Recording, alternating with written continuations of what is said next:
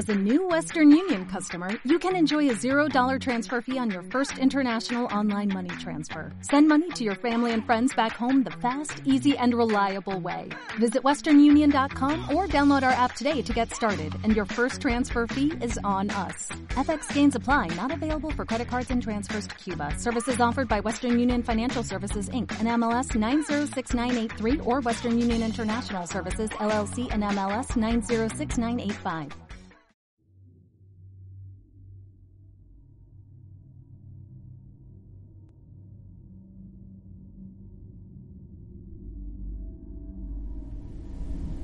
La declaración de Randolph Carter. Howard Phillips Lovecraft.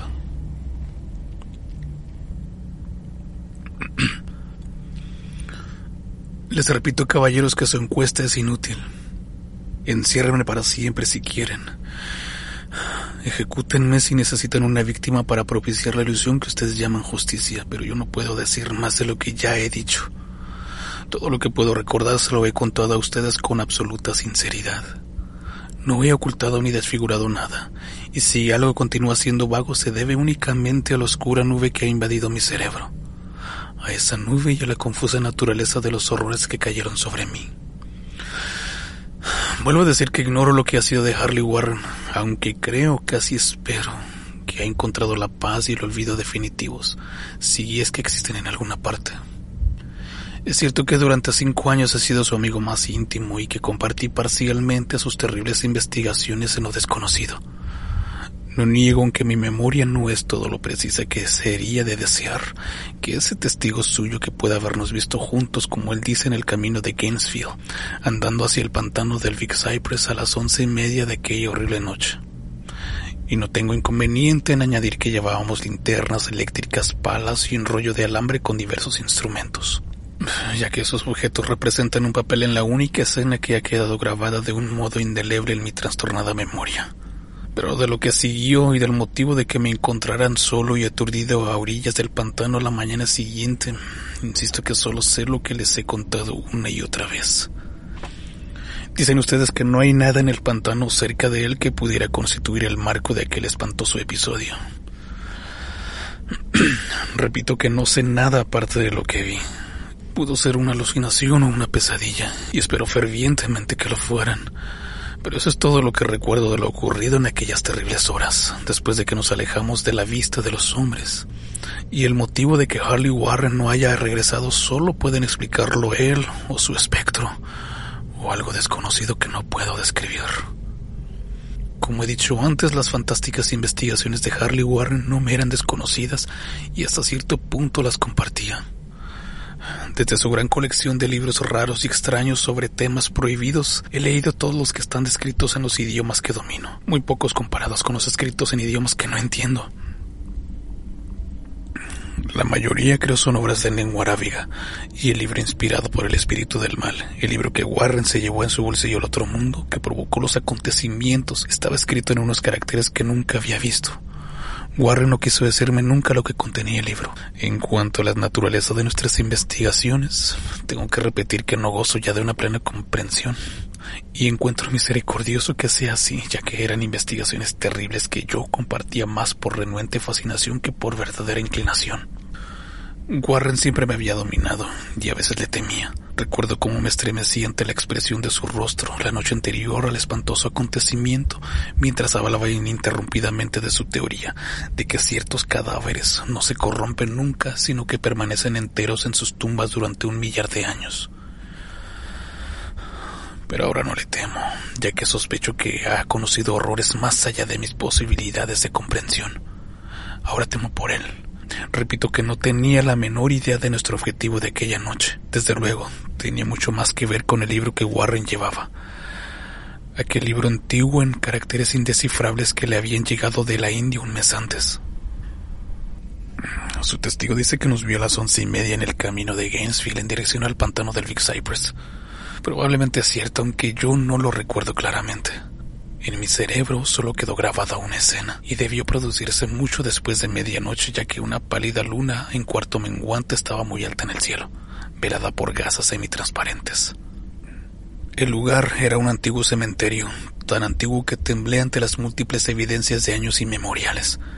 Se encontraba en una profunda y húmeda hondada, cubierta de musgo y de maleza, llena de un vago hedor que mi fantasía asoció absurdamente con piedras en descomposición. Por todas partes se veían señales de descuido y de decrepitud, y parecía acosarme la idea de que Warren y yo éramos los primeros seres vivientes que invadíamos un silencio letal de siglos. Por encima del borde de la hondada, la luna menguante atisbaba a través de los fétidos vapores que parecían brotar de ignotas catacumbas. Y a sus débiles y oscilantes rayos pude distinguir una repulsiva formación de antiquísimos mausoleos, panteones y tumbas, todos en estado ruinoso, cubiertos de musgo y con manchas de humedad y parcialmente ocultos por una lujuriente vegetación. Mi primera impresión vivida de mi propia presencia en aquel terrible necrópolis se refiere al acto de detenerme con Warren ante una determinada tumba y de desprendernos de la carga que al parecer habíamos llevado. Observé entonces que yo había traído una linterna eléctrica y dos palas, en tanto que mi compañero había cargado con una linterna similar y una instalación telefónica portátil. No pronunciamos una sola palabra ya que ambos parecíamos conocer el lugar y la tarea que nos estaba encomendada. Y sin demora empuñamos las palas y empezamos a limpiar de hierba y de maleza la arcaica sepultura. Después de dejar al descubierto toda la superficie que constituía en tres inmensas losas de granito, retrocedimos unos pasos para contemplar el fúnebre escenario. Y Warren pareció efectuar unos cálculos mentales. Luego se acercó de nuevo al sepulcro y utilizando su pala como una palanca trató de levantar la losa más próxima a unas piedras ruinosas que en su día pudieron haber sido un monumento funerario. No lo consiguió y me hizo una seña para que acudiera en su ayuda. Finalmente nuestros esfuerzos combinados aflojaron la losa, la cual levantamos y apartamos a un lado. Quedó al descubierto una negra abertura por la que brotó un efluvio de gases miasmáticos tan nauseabundos que Warren y yo retrocedimos precipitadamente. Sin embargo, al cabo de unos instantes nos acercamos de nuevo a la fosa y encontramos las emanaciones menos insoportables. Nuestras linternas iluminaron un tramo de peldaños de piedra empapados en algún detestable licor de la entraña de la tierra y bordeados de húmedas paredes con costras de salitre. Entonces, por primera vez que yo recuerdo durante aquella noche, Warren me habló con su meliflua voz de tenor. Una voz singularmente inalterada por nuestro pavoroso entorno. Lamento tener que pedirte que te quedes en la superficie, dijo. Pero sería un crimen permitir que alguien con unos nervios tan frágiles como los tuyos bajara ahí. No puedes imaginar ni siquiera por lo que has leído y por lo que yo te he contado las cosas que tendré que ver y hacer. Es una tarea infernal, Carter, y dudo que cualquier hombre que no tenga una sensibilidad revestida de acero pudiera llevar a cabo y regresar vivo y cuerdo. No quiero ofenderte y el cielo sabe lo mucho que me alegraría llevarte conmigo, pero la responsabilidad es mía y no puedo arrasar a un manojo de nervios como tú a una muerte o a una locura probables. Te repito, no puedes imaginar ni siquiera de qué se trata, pero te prometo mantenerte informado por teléfono de cada uno de mis movimientos. Como puedes ver, he traído alambre suficiente para llegar al centro de la Tierra y regresar. Todavía puedo oír en mi recuerdo aquellas palabras pronunciadas fríamente. Y puedo recordar también mis protestas. Parecía desesperadamente ansioso por acompañar a mi amigo a aquellas profundidades sepulcrales, pero él se mostró inflexible. En un momento determinado amenazó con abandonar la expedición si no me daba por vencido, una amenaza eficaz, dado que solo él tenía la clave del asunto. Tras haber obtenido mi asentimiento dado tras haber obtenido mi asentimiento dado de muy mala gana, Warren cogió el rollo de alambre y ajustó los instrumentos. Finalmente me entregó uno de los auriculares. Estrechó mi mano, se cargó al hombro el rollo de alambre y desapareció en el interior de aquel indescriptible osario. Fui a sentarme en una vieja y descolorida lápida, cerca de la negra abertura que se había tragado a mi amigo. Durante un par de minutos pude ver el resplandor de su linterna y oír el crujido de alambre mientras lo desenrollaba detrás de él. Pero el resplandor desapareció bruscamente como tapado por una revuelta de la escalera, y el sonido se apagó con la misma rapidez. Yo estaba solo, pero unido a las desconocidas profundidades por aquel mágico alambre, cuyo verde revestimiento aislante brillaba bajo los pálidos rayos de la luna menguante. Consultaba continuamente mi reloj a la luz de mi linterna y estaba pendiente del auricular con febril ansiedad. pero durante más de un cuarto de hora no oí absolutamente nada. Luego percibí un leve chasquido y llamé a mi amigo con voz tensa. A pesar de mis aprensiones, no estaba preparado para las palabras que me llegaron desde aquella pavorosa bóveda, con un acento de alarma que resultaba mucho más estremecedor por cuanto que procedía del imperturbable Harley Warren. Él que se había separado de mí con tanta tranquilidad momentos antes llamaba ahora desde abajo con un tenebroso susurro más impresionante que el más desaforado de los gritos. Dios, eh, si pudieras ver lo que estoy viendo. No pude contestar. Me había quedado sin voz y solo pude esperar. Warren habló de nuevo. Carter, es terrible, monstruoso, increíble. Esta vez la voz no me falló y vertí en el micrófono un chorro de excitadas preguntas. Aterrado repetía sin cesar. Warren. ¿Qué es? ¿Qué es? Warren. Warren. ¿Qué es? ¿Qué es?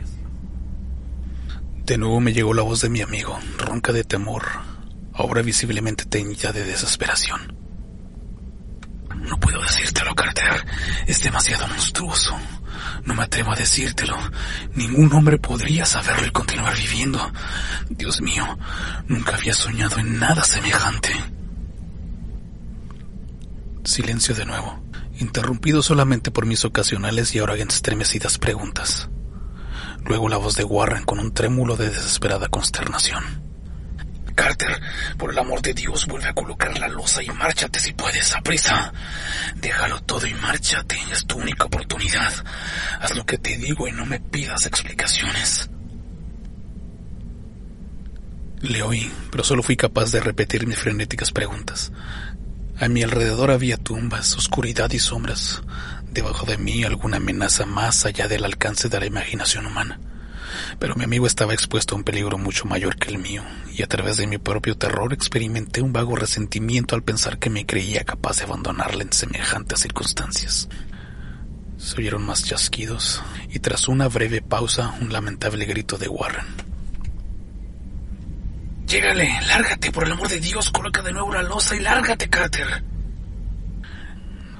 La jerga infantil de mi compañero, reveladora de que se encontraba bajo la influencia de una profunda emoción, actuó sobre mí como un poderoso revulsivo.